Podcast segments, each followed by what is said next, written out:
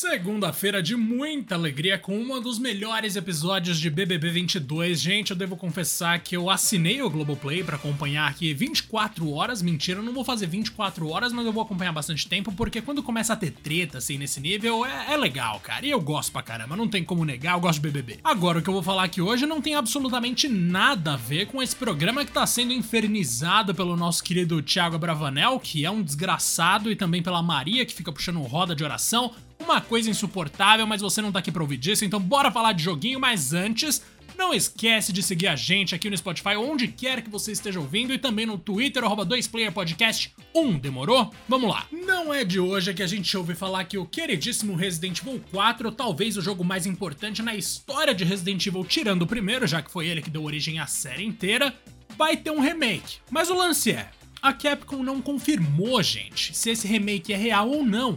Então tá todo mundo especulando, todo mundo pensando um dia vai ter, o que é bastante intuitivo, né? Porque tem remake já do 1, do 2 e do 3.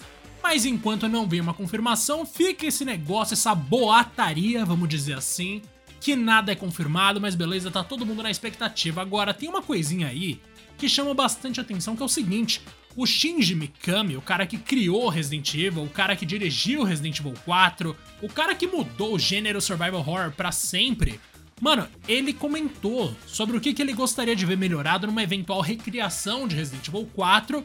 E olha, é curioso, né? Porque é uma coisa que eu, eu já senti também, mas hoje em dia eu sinto muito menos. E parece que ele, na real, ainda tá bem bem focado nessa parte do jogo. Nas palavras do Shinji Mikami, vou abrir aspas aqui, os fãs provavelmente vão querer, e isso é uma coisa boa. Fecho aspas e vou mais pra frente agora numa outra coisa que ele falou que é o que mais me chamou atenção, abre aspas. Seria incrível se a Capcom pudesse fazer um ótimo trabalho e melhorar a história e lançar um bom produto, ou seja, ele gostaria, vou fechar as aspas aqui para não esquecer, mas enfim, ele gostaria de um jogo que melhorasse, uma versão de Resident Evil 4 em que talvez a história fosse contada de uma maneira mais interessante, tal qual que aconteceu aconteceu em Resident Evil 3 Remake, que apesar de todas as falhas, eu devo reconhecer que em alguns aspectos melhorou muito, como no caso do Carlos.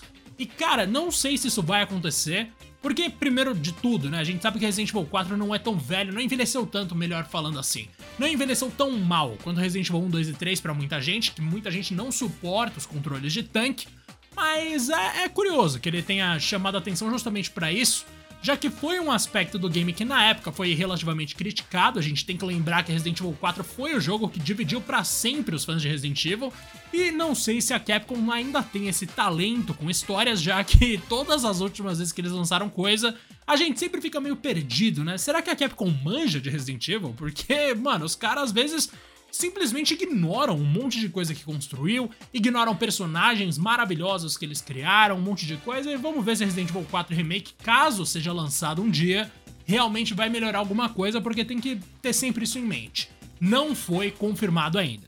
Para quem não tá ligado, a gente não gravou episódio nenhum na semana passada, com exceção da segunda, porque eu e o Rodrigo a gente tava aí com algumas, sei lá, muita tarefa no trabalho, né?